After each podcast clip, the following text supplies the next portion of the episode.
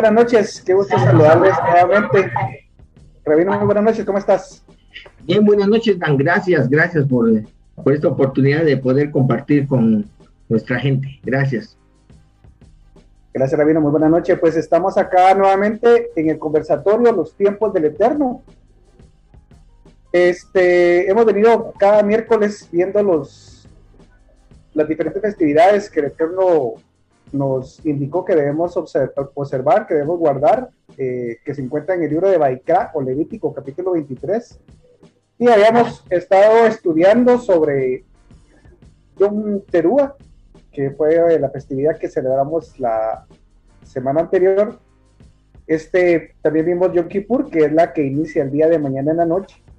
Y la siguiente semana, pues tenemos la, la festividad de, de Sukkot. Entonces, el día de hoy, pues, vamos a estudiar, a conversar sobre lo que es Sukkot, que es eh, los mandamientos que el Eterno nos, nos ha dicho que debemos observar para esa festividad y otras preguntas que también nuestros amigos en, en Facebook pueden hacernos directamente desde la transmisión que tenemos ahí. Ramiro, para comenzar, eh, ¿Qué es lo que el Eterno nos dice sobre la fiesta de Sukkot? ¿Cuándo debemos celebrarla? Eh, ¿Qué mandamiento nos dice el Eterno que debemos de, observar para esa festividad?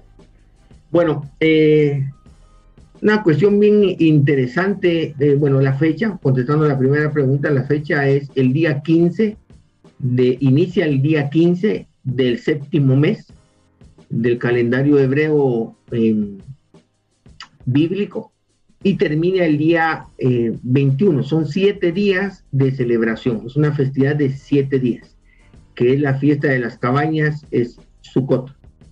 Eh, acerca de, la, de los mandamientos que la Torah nos da a través de lo que está escrito en la Torah, nos dice que la festividad de, de Sukkot pues, tiene que iniciar el día 15 del séptimo mes eh, para eso, pues es necesario que nosotros tengamos el calendario correcto, porque si te recordarás tú, eh, en este Rosh Hodesh, o sea, eh, en Yom Teruah, que, acaba de, de, pasar, nosotros celebramos un día en donde en América se había visto la molar, ¿ya? antes de caer el sol, al caer el sol, y el pueblo de Judá en el calendario judío iniciaron un día antes, cuando no se había visto para nada la, la. En Israel se vio al día siguiente del que nosotros celebramos. Entonces, eh, eso quiere decir, y, el Levítico 23.4 nos dice que las festividades deben de ser celebradas en el tiempo prescrito. O sea que parte de la misma es celebrarlo el día 15 del séptimo mes, pero el calendario judío eh, falla en eso, así que no estaríamos cumpliendo si celebramos un día antes o dos días antes, un día después, tiene que ser en la, en, en la fecha establecida por la Torah. Por eso es necesario, eh, pues, eh, eh, localizar la molad. No podemos dejarnos guiar por el calendario matemático judío. segundo, la festividad debe de durar siete días, o sea que, que debemos de estar en celebración los siete días, mantener la actitud de celebrar de la celebración siete días, aunque por supuesto solo hay día de reposo, día de santa convocación, en donde no podemos hacer trabajo servil eh, en el primer día, ¿ya? Y esa es otra misma, que el primer día, que es el día 15 del séptimo mes, es un día de santa convocación, es un día de reposo o reunión, ¿verdad? Em, no hacer ninguna labor, ya lo dijimos, eh, también se incluye Shmini Seret, eh, eso es algo también de lo que debemos de platicar. Y aunque la festividad tiene siete días, la Torah nos habla de un octavo día que sería Shmini Seret, donde también tendría que haber una santa convocación y un día de reposo. Em, otra misma es que la festividad tiene que ser en honor a Ibe, en honor al Eterno, para agradarlo a Él, para rendirle culto, para glorificar su nombre y no para nada más. Em, también se habla que desde el primer día de, la festividad se deben de tomar los elementos descritos eh, en la Torah, que es el fruto de árbol hermoso, no especifica qué árbol es, las ramas de palmera, esas están específicas, las ramas de sauce llorón y las ramas de un árbol frondoso. O sea, hay dos especies eh, especificadas por la Torah y hay otras dos que no. Frutos de árbol hermoso y árbol frondoso. Está generalizado, aunque en fruto de árbol hermoso la tradición ha escogido el, el, el etrog, que realmente no es un fruto de Israel, sino que fue importado, no sé si de Japón o de China, eh, pero se escogió eso y para, para, digámosle, para cumplimiento de las Américas y de todo lugar donde estamos sería el fruto de limón. El etrog es una especie de, de limón. ¿Ya? Y tenemos ramas de árbol frondoso y aquí también la tradición especificó uno, pero no necesariamente tiene que ser eso. ¿Verdad? El, el, también que la celebración de Sukkot es de vigencia eterna. Eh, y nosotros tenemos que habitar, dice que todo israelita debe de habitar en azúcar durante siete días. ¿Ya? Habitar, no solo comer ahí, sino habitar en azúcar durante siete días. Eso es lo que nos dice la Torah y, con respecto al espíritu de la festividad, digamos, es algo muy, muy interesante. voy a aprovechar eh, la oportunidad que la, en Baikra 23, donde están especificadas las santas convocaciones, nos habla acerca para que vuestros hijos sepan, dice, cómo yo los tuve en el desierto, en cabañas, es lo que dice, para que sepan vuestros descendientes que en tabernáculos, en su pot, hice yo habitar a los hijos de Israel cuando saqué de la tierra de Egipto. Eso es muy interesante porque ya nos está mostrando un objetivo. ¿Para qué es la festividad? Para que sepan nuestros descendientes cómo Él tuvo a nuestros padres en su cota en el desierto, los 40 años que anduvieron después de salir de Egipto. Y eso es muy interesante, porque entonces no solo es que cómo estuvimos en el desierto, sino que hay que recordar todo lo que sucedió en el desierto nuestros padres eh, primero eh, fueron liberados, el desierto era una tierra de libertad, digámosle, por así decirlo, porque salimos, salieron de Misraim.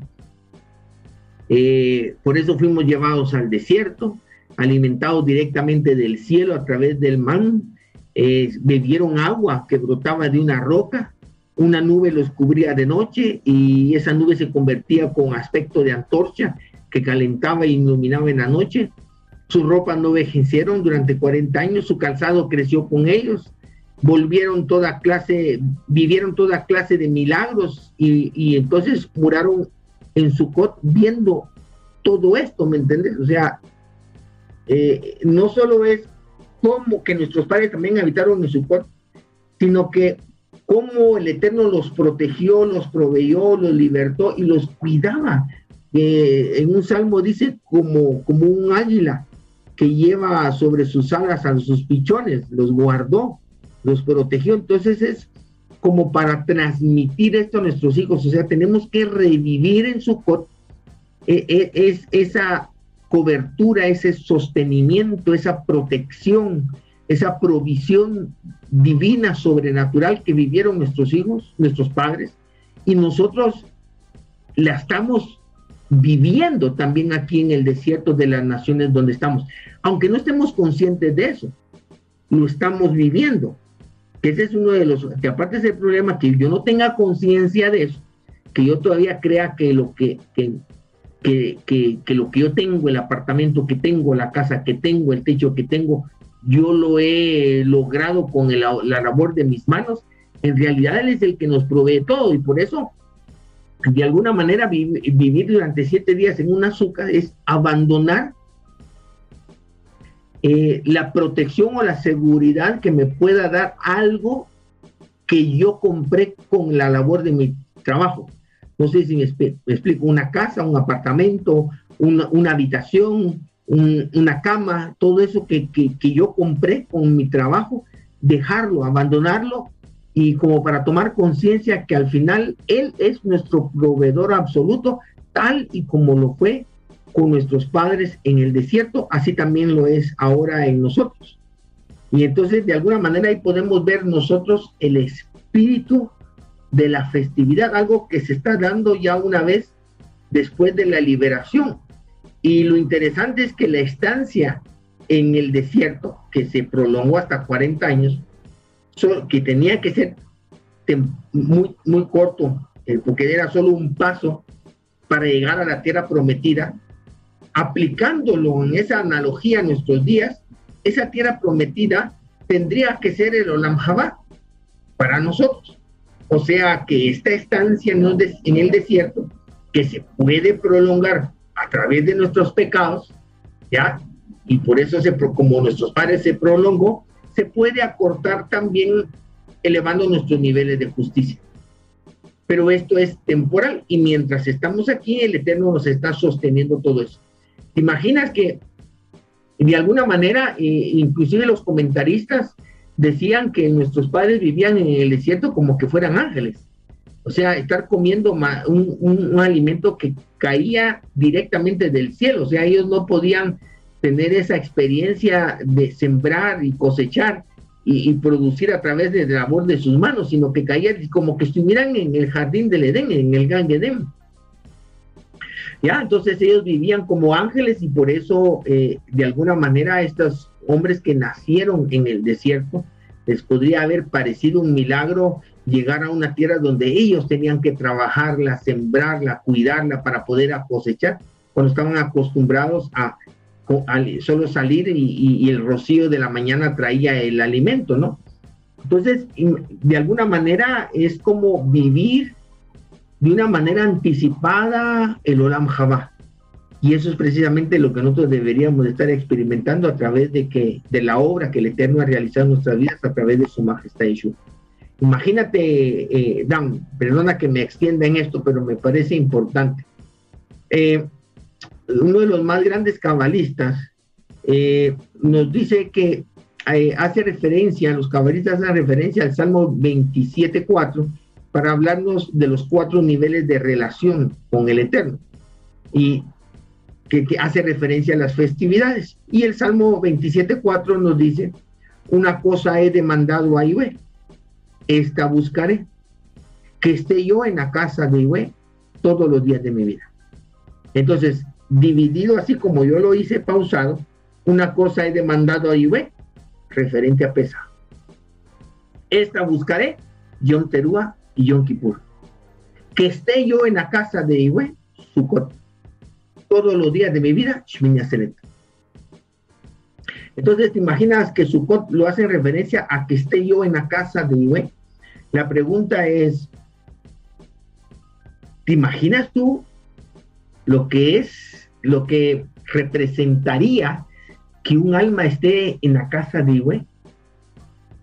O sea, eso es lo que debemos nosotros sentir y experimentar en la festividad de Sukkot. E, e, eso es lo, que nosotros deberíamos de... Por eso es un mandamiento muy importante que, en el cual se centra todo y que se me había olvidado mencionarte, que está en la, en la festividad es estar completamente feliz. ¿Ya? ¿Por qué? Porque así como nuestros padres, ¿te imaginas? Deberían, no fue así por supuesto, pero me imagino que Josué, Caleb, Moshe, hubieron individuos dentro de nuestros padres que sí experimentaron eso, que tal vez hubieran querido quedarse en el desierto. Porque te imaginas tú viviendo en el desierto con todos esos milagros todos los días ¿Qué necesidad había de entrar a una tierra para trabajarla cuando te estaba cayendo del cielo todo? ¿Ya? Puede hacer que de igual manera nosotros aquí estemos atribulados en vez de estar, porque no tenemos la conciencia de ver cómo el maná desciende todos los días, es nuestra provisión y nos cuida. Perdemos esa percepción, perdemos la capacidad de percibir la bondad del Eterno y viene la aflicción, la, la desesperación, el deseo de querer algo más, algo que no tenemos, cuando prácticamente lo, tenemos todo. Entonces, eso es su por eso es estar feliz. Pero lo increíble, y no lo increíble, sino lo profundo de la felicidad que nos habla la Torah, que debemos de experimentar en Sukkot, es que ayer, que viene de feliz, viene de yashar en su raíz, que significa íntegro, integridad, completitud. Eso quiere decir que cuando la Torah nos habla de felicidad, no nos habla de una felicidad pasajera por haber alcanzado algo que yo deseaba. ¡Ay, feliz! ¡Ay, me encontré una joya! ¡Ay, me gané mil dólares! No sé. Eso es algo, me gasto el dinero y pasó la felicidad. Sino habla de una felicidad como resultado de la completitud e integridad como personas. Esa felicidad es la que debemos de experimentar en Sukkot. Claro, si tenemos cola que nos pisen, si tenemos pendientes eh, atrás cosas que el Eterno nos reveló que teníamos que hacer y no lo hicimos, no podemos experimentar esa felicidad en Sukkot. Entonces todo de lo que estamos hablando es teoría y qué bonito, una utopía, pero realmente entrar en el espíritu de la festividad de Sukkot es un espíritu de completitud, de felicidad, de satisfacción, de, experimentar la mano proveedora del Eterno en todo. Entonces, si, si, logramos experimentar todo y logramos ver y tener conciencia de todo lo bueno que el Eterno ha sido con nosotros y que nosotros hemos correspondido a Él tal y como Él nos lo ha solicitado, ¿te imaginas? Es una realización extrema a la N potencia. Eso lo deberíamos de experimentar en su a pesar de dejar, como te decía, las comodidades que nosotros nos hemos podido construir aquí en el desierto de las naciones donde estamos.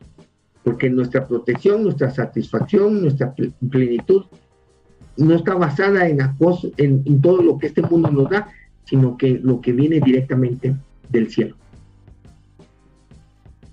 Sí, verdad es que sí, bastante información desde lo más eh, básico de cuándo se celebra, inclusive la importancia de celebrar en el día prescrito por el Eterno, no un día antes ni un día después, sino estar en, ese día donde se abre un, espacio para esa festividad específicamente.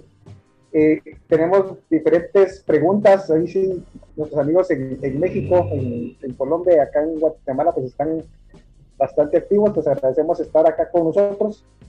Voy a trasladar algunos de ellos, eh, algunas preguntas de ellos. Voy a relacionar dos que, que tengo por ahora. Una nos la traslada Efraín de Joseph y otra nos la traslada de México, Patia.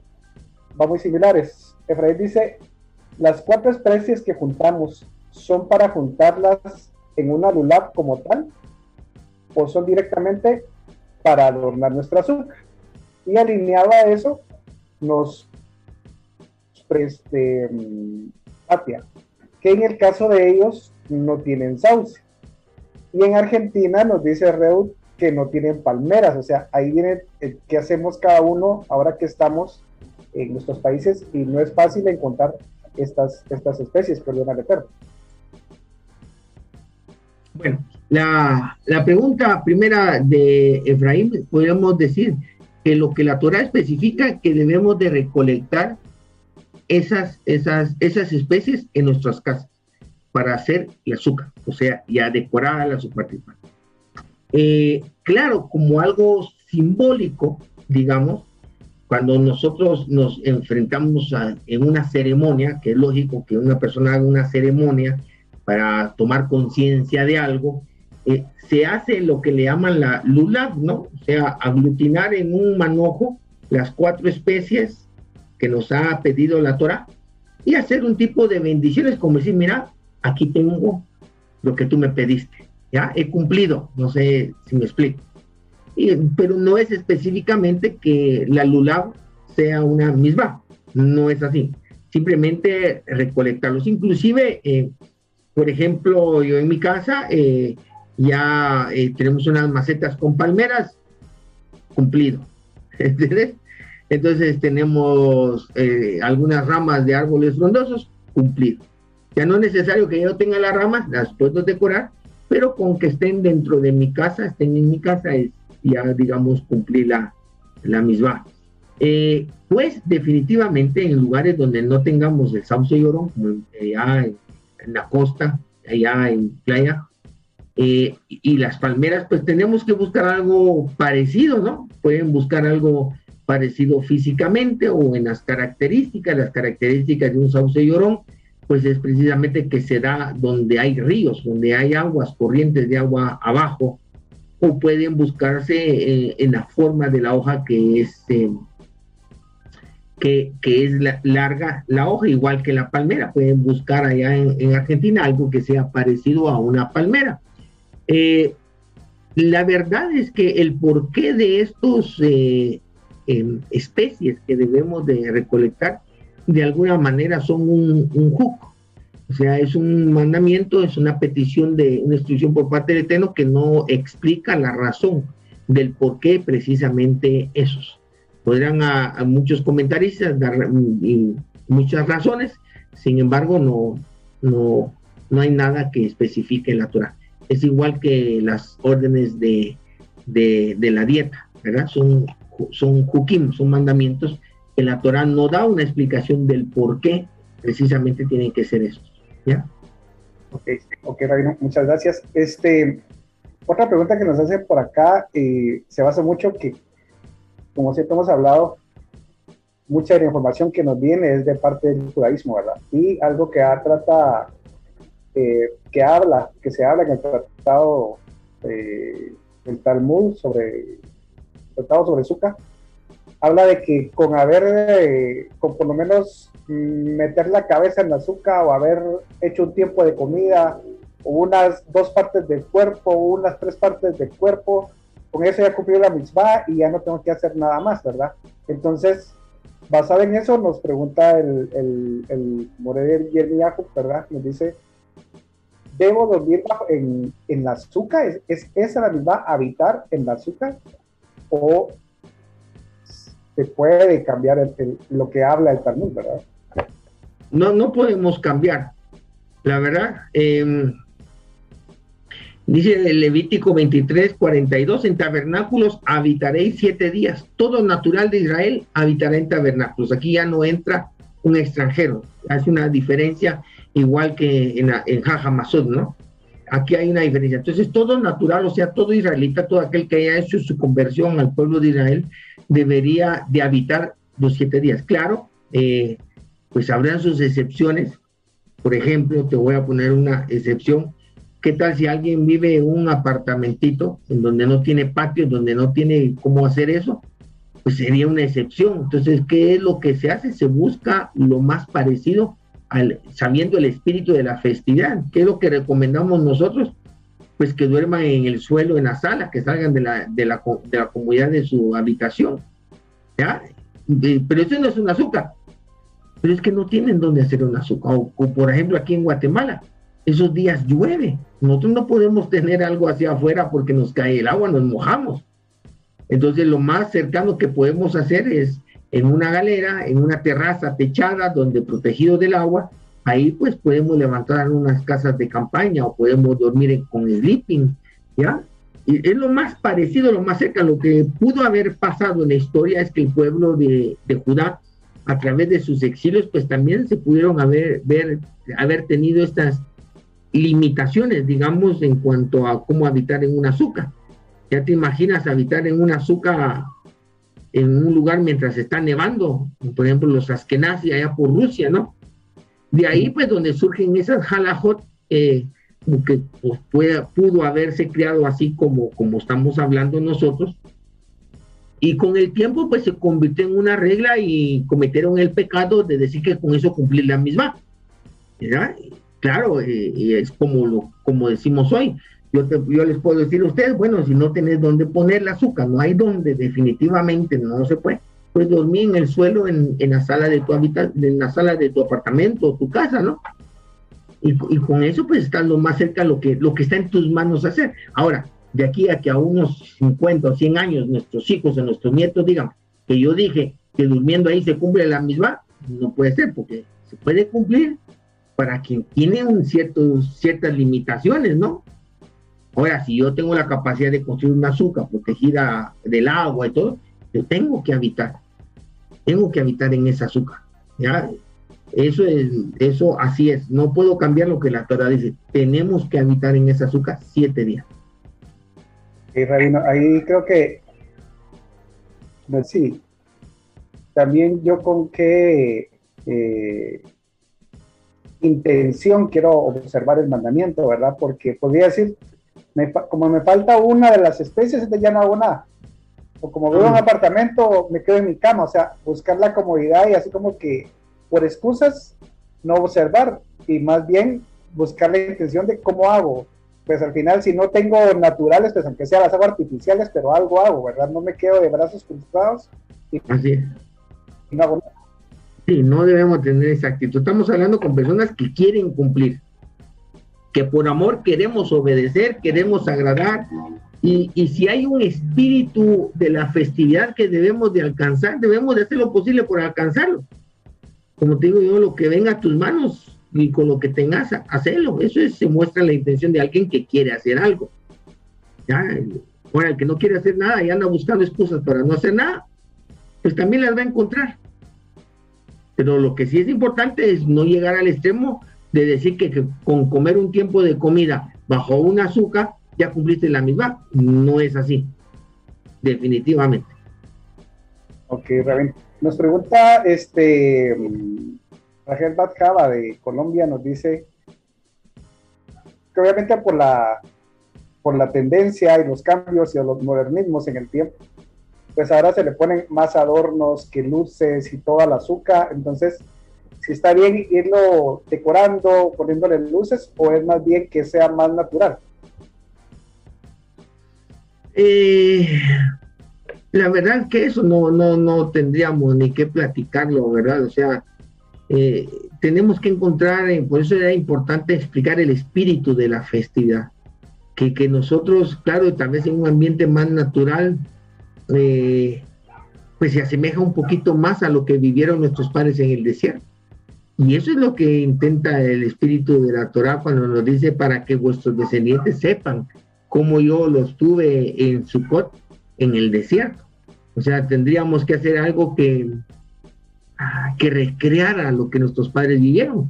Si ponemos luces, aire acondicionado, una televisión adentro del azúcar, estaría perdiéndose el objetivo de, lo que se, del objetivo de la festividad o que nos está mostrando la Torah. Ok, y Rabino, para este, por la, como hemos venido en diferentes festividades, que tenemos el Sidur, de Yom Teruah el Sidur, de Okipur, el Sidur, de cada una de las festividades, ¿hay un Sidur específico para Sukkot? Eh, ¿Hay tiempos de oraciones o, o cómo es ahí? La verdad es que como venimos eh, muy religiosos de donde venimos, ¿verdad? Entonces necesitamos algo. Yo, eh, la gente quisiera, o sea, quiere buscar una eh, espiritualidad pegándose en el pecho, orando, ayunando y, no es así. O sea, te imaginas, vamos a hablar del espíritu de la festividad. ¿Qué puedes decirle al Eterno tú cuando cuando hiciste todo lo que te di, todo lo que dijo que hicieras, cuando ya te evaluó y pasaste la evaluación, te perdonó tus pecados y, estás completo. Como te decía yo, el pecado de nuestros padres es estar lloriqueando 40 años en el desierto a pesar de todo lo que estaban experimentando. O sea, por eso el espíritu de la festividad es gozar. O sea, ¿qué, qué Sidur puede, puede, puede haber para, para, para que seas feliz, para que seas consciente de todo lo que el Eterno te está dando, para que puedas penetrarte a ese espíritu de completitud. ¿Ya? O sea, ¿qué, qué, más? O sea, entonces no tenemos un sidur. No tenemos un sidur, lo único que hicimos es una página que hicimos literal, o sea, unas bendiciones eh, para iniciar la festividad, porque también las ceremonias mm, tratan, tienen como intención darnos conciencia uno y otro también manifestar nuestra conciencia de lo que estamos haciendo. Entonces, en estas bendiciones solo hay las bendiciones sobre que se hacen con los cuatro elementos en nuestras manos, que no son las mismas bendiciones que, hace Judá. Eh, sino que está basado en el espíritu que nosotros hemos entendido de la festividad.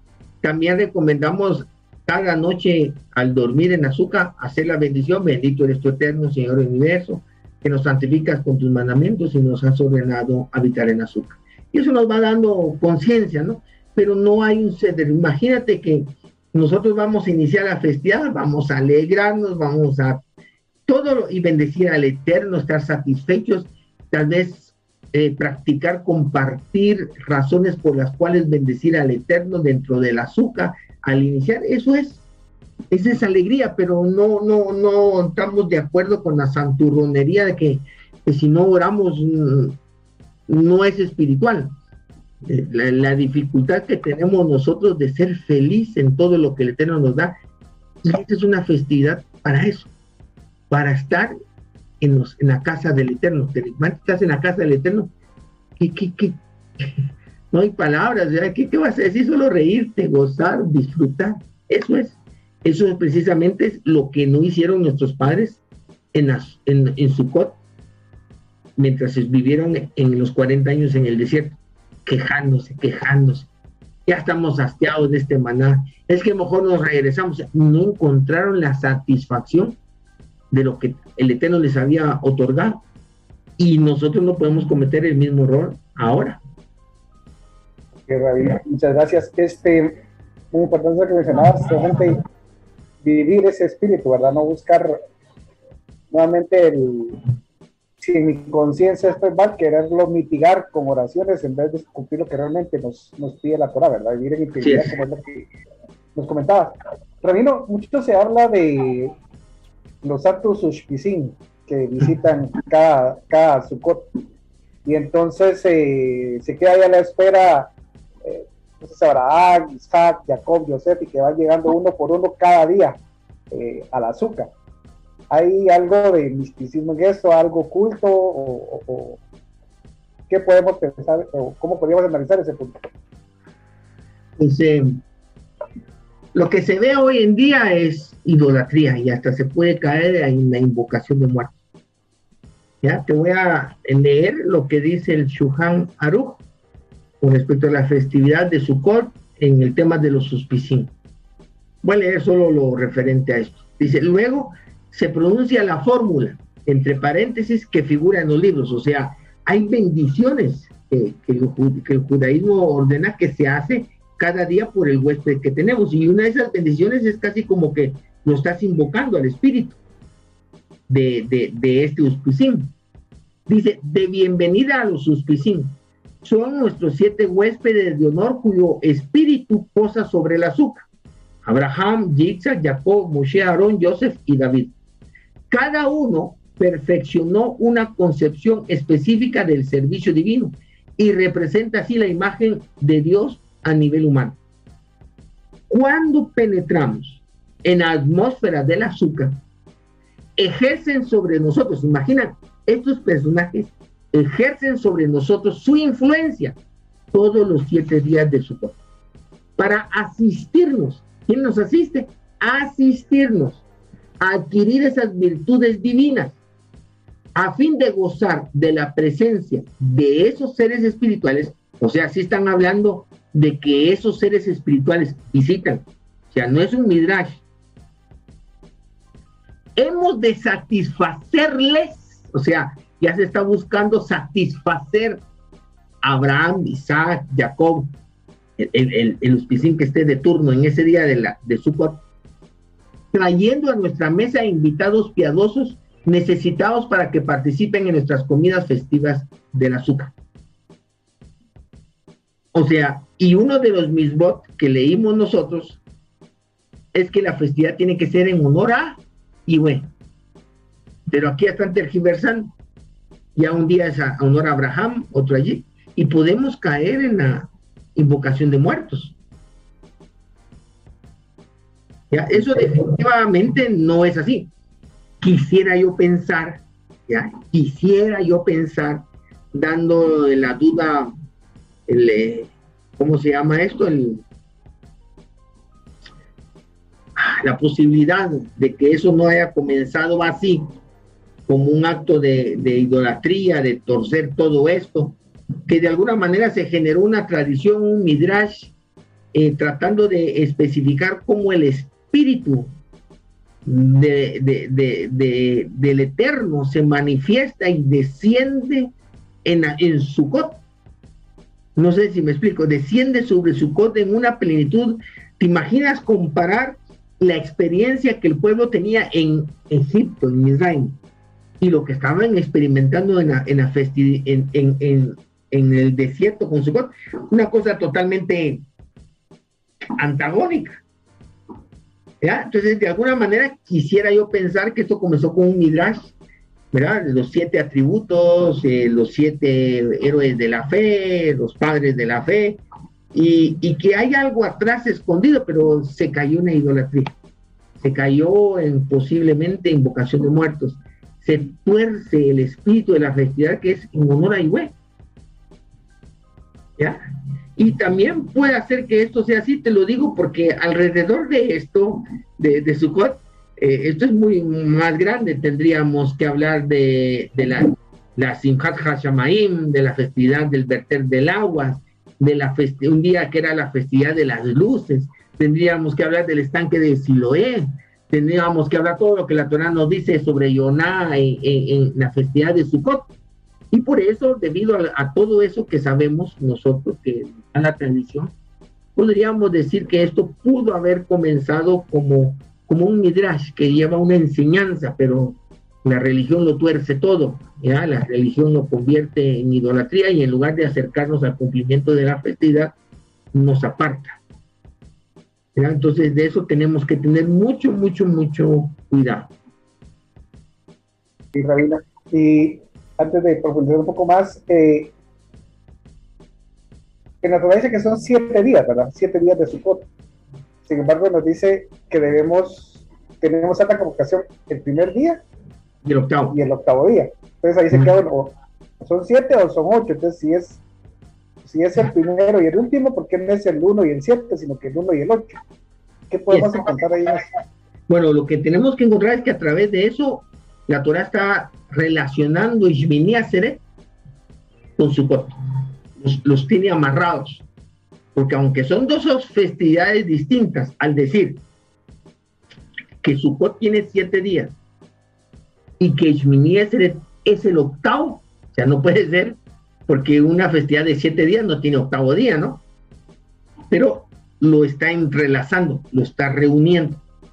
Por eso es que las eh, las profecías nos hablan y el entendimiento que tenemos es que en el Olam Java, ya cuando el reino del Eterno se ha implantado a través del Mashiach eh, en este mundo, donde ya la cizaña ya no va a estar, la única festividad que se va a celebrar es Sukkot, porque es la única que tiene un octavo día. Todas las que tienen un solo día y las que tienen siete días ya van a haber tenido su cumplimiento como en el caso de, del el 14 de abril, que es la celebración de Pesaj, ya no la celebramos porque su majestad Yeshua es el Pesaj. Entonces ya tuvo su cumplimiento y por eso dejamos de celebrar Pesaj. Estamos claros en eso. Entonces todas las festividades van a tener su cumplimiento en el Olam Jabá, menos Sukkot. Porque aunque Sukkot tiene siete días, el Eterno le puso un octavo que es Ishmenia Seret. Y eso es una de las situaciones difíciles eh, en la medida que nosotros vamos creciendo espiritualmente, encontrarle el sentido a las festividades que tienen siete días y celebrarlas las siete días. Eso es difícil. Eh, eh, vivir en un espíritu de, festividad y en el espíritu de la festividad, como es Jajamasot y, y, y, y Sukkot, es difícil porque estamos hablando que el número 7 apunta a una plenitud espiritual. Entonces uno tiene que llegar a un crecimiento espiritual para poder entrar en armonía a ese espíritu de plenitud que está en estas festividades de siete días. Y Eshminia Seret, que nos habla de un octavo, o sea, de un nivel más allá donde ya no hay materia, o sea, número 6 es la materia física, bruta, digamos en bruto. El número 7 nos habla de una materia eh, eh, física elevada a la espiritualidad, o sea, habla de perfección, eso es perfección en el número 7, pero el número 8 es cuando ya no hay materia, solo espíritu. Entonces, por eso es que estando aquí, nos cuesta entender el espíritu de Shmini porque nos está apuntando, si recuerdas que las festividades son sombras de que algo que va a venir, que dice Ram Shaul, quiere decir que las festividades también por una palabra hebrea que menciona la Torah, sabemos que son ensayos de algo que va a suceder. ¿Cómo podemos ensayar y comprender algo donde no hay materia? ¿Ya? Nos cuesta. ¿Ya? Que es lo que le dijo a su majestad Yeshua cuando, cuando le preguntan los fariseos de su época. Y, y, la mujer que enviudó y se casó con otro y se casó con otro, en el mundo por venir, mujer de quién va a ser, quién va a ser su marido. No, en aquellos días, ya hablando del número 8, a la que apunta Shmini Serep, seremos como ángeles. O sea, ya, entonces nos cuesta entender esa realidad. Entonces, lo más difícil realmente es, eh, tenemos una dificultad que, que se va menguando en la medida que crecemos espiritualmente para poder celebrar las festividades que tienen siete días, Jajamasot y Sukkot, y, podemos alcanzar y entrar en esa espiritualidad cuando realmente elevamos nuestra alma a un grado de espiritualidad que, sea congruente al espíritu de la festividad. Pero ya el número 8 yo considero que ya está fuera de nuestras manos. ¿verdad? Por eso mucho menos ahí vamos a tener un sidur. No hay ni bendiciones porque imagínate, vamos a ensayar cómo va a ser cuando ya no haya nada corpóreo cuando no existe esa creación física como la que conocemos. Entonces, ¿cómo vamos a ensayar? No haciendo nada, ¿verdad? Porque todo acto es de este mundo. Ok, okay Rabino, pues según lo que hemos visto hasta ahora, pues prácticamente es eh, iniciar el 15 del séptimo mes, el primer día y el octavo día tenemos esta convocación, tener las cuatro especies, poner a la Torah, si no las tengo, hago algo, o sea, algo tengo que hacer para, para obtener. Lo más cercano, para lograr lo más cercano que nos pide. Mm. Eh, morar en la azúcar, si por X o Y razón no puedo hacer un azúcar y debo dormir en mi apartamento, en mi casa, eh, salir de la comunidad del cuarto, dormir en el suelo, tener algo que me ambiente, o sea, crear ese ambiente eh, eh para tratar de anticipar un poco lo que vivieron nuestros padres, ¿verdad? Y, y, creo que ahí viene algo importante que nos decías de habitar en el, en, confiar en el Eterno, Asino, que no sea que seamos llamados insensatos por decir, por mi mano es que he logrado todo esto, ¿verdad? Así es. Darnos cuenta de que es el Eterno el que nos provee de toda esa parte, algo que, que creo que todos debemos eh, observar precisamente esa parte de ser felices, ¿verdad? Ser felices siete días. Ser felices, eso que nos, que nos comentabas. Y es un poco más a lo que nos comentabas, Rabino. Hay una película que creo que casi que todos hemos visto. Hay una parte de mí que me llamó la atención, que dice en esa película que el Rabin Nachman dice que en el en Sukkot, el Leisot esperaban Dios que descendiera. Y eh, me lleva a la vez, porque como dices, es mucho, mucho que hablar, pero es corto el tiempo. Me lleva también a una también, ¿por qué celebramos Yom Yeshua? O sea, ¿qué es Yom Yeshua? Es un mandamiento, ¿qué día se celebra los siete días? ¿Cómo es eso, verdad? Si nos pudieras platicar un poco, como te iba a decir que para hablar sobre todo, es, sí. Yeshua es, tenemos toda la eternidad, pero es que hay apenas unos minutos, pero ¿qué nos querías comentar? Bueno, sí, debido a todo lo que hemos aprendido y comprendido acerca de todo esto que hay en la tradición y, en, y en la Kabbalah, en el, esoterismo hebreo, pues como tú lo has dicho, se esperaba que el Mashiach, el espíritu de salvación, descendiera en Sukkot. Y precisamente, al parecer, no puedo eh, decir los cálculos según los que están en el Nuevo Testamento, pues la mayoría concuerdan de que su majestad Yeshua nació dentro de una festividad de Sukkot. que el censo del que nos habla el Nuevo Testamento se aprovechó para hacerse en una festividad de Sukkot, porque es una de las tres fiestas de peregrinación. O sea, todo judío tenía que peregrinar a Jerusalén para habitar en Sukkot. ¿Ya? Entonces, y eso es lo que tradujeron como un pesebre. Claro, esta señora embarazada que estaba a punto de dar luz, pues en lugar de una azúcar andaba buscando algo, un hotel, algo donde hospedarse, ¿no? Por, por, su estado, pero sin embargo tuvo que quedarse en una azúcar como el resto de los israelitas que estaban cumpliendo la misma. ¿Ya? Entonces nosotros decidimos, o sea, y es una tradición de nosotros dentro de la comunidad Betor, honrar y recordar esa venida del Mashiach en una festividad de Sukkot. ¿Ya? Y pues teníamos una, un día, sabíamos que había un día de la semana que se celebraba antes el eh, Simha Hashoeva, eh, eh, también la alegría del verter de las aguas, pero no está especificado qué día era de la semana.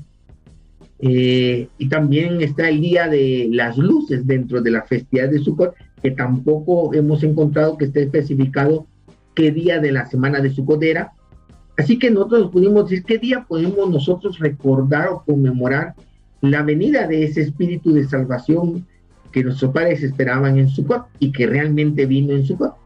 Pues decidimos que de los siete días de Sukkot, el más conmemorativo, el más representativo, y sabiendo que él dijo que él era el Señor del Shabbat, pues decidimos hacerlo en el Shabbat de Sukkot.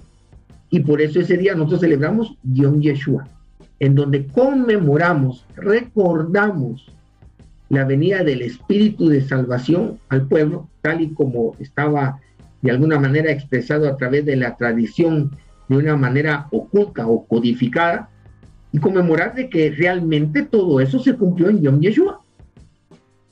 ¿Y qué hacemos en Yom Yeshua? Pues hacemos algo distinto, ponemos dulces, eh, que antes poníamos dulces en la Torah, en, el Aarón ahora pues ya los tenemos todos los días, todos los días del año, se mantiene esto lleno de dulces, eh, danzamos con la Torah y hacemos otras cosas muy parecidas a lo que el judaísmo llama Simha HaTorah, ¿ya? Pero, pero no lo hacemos debido a eso, sino que lo hacemos por Yom Yeshua. Y hacemos una torta, un pastel, un cake, se le llama de diferente manera en, en diferentes países, en donde nosotros pues celebramos la venida de Yeshua y hablamos el tema sobre su majestad Yeshua, eh, en ese día especialmente, pero preferiblemente acostumbramos a hablarlo los siete días de su cuerpo. ¿Verdad? Y, eso es, una tradición nuestra, no queremos decir que es una misma, no, jamás vamos a lograr, vamos a decir algo semejante, sino que es para conmemorar la venida de ese espíritu de salvación que el Eterno había prometido, es el Mashiach. El micrófono. Sí, Rabino, entonces eh, ya entendemos ahora que Yom Yeshua es eh, algo que ya como Betor específicamente, no sé si alguna otra comunidad lo celebrará, eh, lo hace, es conmemorar la venida de, su majestad Yeshua, ¿verdad? Entonces podríamos esperar el miércoles estar celebrando Sukkot, iniciando martes en la noche, el Shabbat celebrar Yom Yeshua y luego Shmini Aseret. Así es como vendría. Así es. Ok, Rabino. Muchas gracias. Eh, estaba, esperando aquí que me ampliaran un poquito una pregunta sobre, sobre Yom Yeshua que me están haciendo. Em, en Shukot, pues prácticamente, te imagino, vamos a tener una transmisión similar a Yom Kippur, Yom Teruah. En Shmini tendremos alguna transmisión eh, o ya cada uno conforme bien, ahora por, cuestiones de la pandemia, se reúnen para compartir? Eh, yo digo que si hay alguna transmisión es solo para sintonizarnos todos en el mismo espíritu, para mantenernos unidos, porque recuerda que también es una santa convocación y tenemos que reunirnos. Ahora por la pandemia, pues tenemos nosotros la limitante de que la prohibición de reunirnos físicamente, así que a través de los medios de de, de, la web, nosotros nos podemos conectar y estar unidos en una pequeña transmisión para cumplir la misma de reunirnos de una santa convocación. Okay, Rabino. Y en los últimos minutos que nos quedan, pues hablaste de algunos temas, pero eh, de todo lo que nos hablaste, de la, el Festival de, de, las Luces, de Injaja Shoeva, eh, si nos pudieras hablar este, un poquito sobre, ese, sobre el verter de las aguas, ¿cuál era el, espíritu de esa festividad? ¿Qué, ¿Qué, era lo que traía consigo? Sí, pero eso va, no nos va a alcanzar, eso creo que merece otro programa, ¿no? Eso merece otro programa y dejaríamos muchas cosas inconclusas y en lugar de aportar algo, creo que crearíamos más confusión. Eso es, eh, se necesita manejar demasiada información para poder comprender y sería bueno que hiciéramos un programa acerca de eso, ¿verdad? Pero que bien nos abarcaría unos, unos dos programas. ¿Ya? Así que ahí te prefiero no hacerlo para no crear más confusión y, mejor lo manejamos en otro programa. Bueno, Rabino, pues te agradecemos bastante todo esto que nos has comentado sobre estas festividades que hemos tenido, en Terúa, Yom Kippur, y ahora que eh, Yom Kippur que tenemos el día de mañana en la noche, y luego ya entramos al Sukkot y Shmini Seret. Esperamos que estos conversatorios que hemos tenido con Rabino nos hayan ayudado a salir de dudas, eh, sobre cómo observar cada una de las festividades, qué es lo que el Eterno espera de cada uno de nosotros y mm, tener toda la, la intención de, al momento de, observar cada mandamiento, pues hacerlo con amor, ¿verdad? Que creo que es lo que hemos venido aprendiendo en todo este, este año, también en todo este ciclo de la Torah, de, de buscar y de hacer las cosas más más simples, pero simpleza hablando de, de, no buscar tanto, tanta complejidad, sino que realmente hacer las cosas por amor. Creo que es algo importante que nos has recalcado mucho en este, en este año, ¿verdad, Rabin? Así es, perfectamente. Recuérdense que el cumplimiento de la Torah es el amor. Bueno, Rabin, pues te agradecemos mucho. Gracias. Muchas gracias por todo esto. Y a todos muy amables, les agradecemos bastante por, su, por estar ahí pendientes y todas sus preguntas. Gracias, Dan, por la oportunidad. Que realmente todo lo que aquí estemos hablando y platicando sea de bendición para todos. Shalom a todos. Bendiciones. Shalom. Bendiciones. Feliz noche.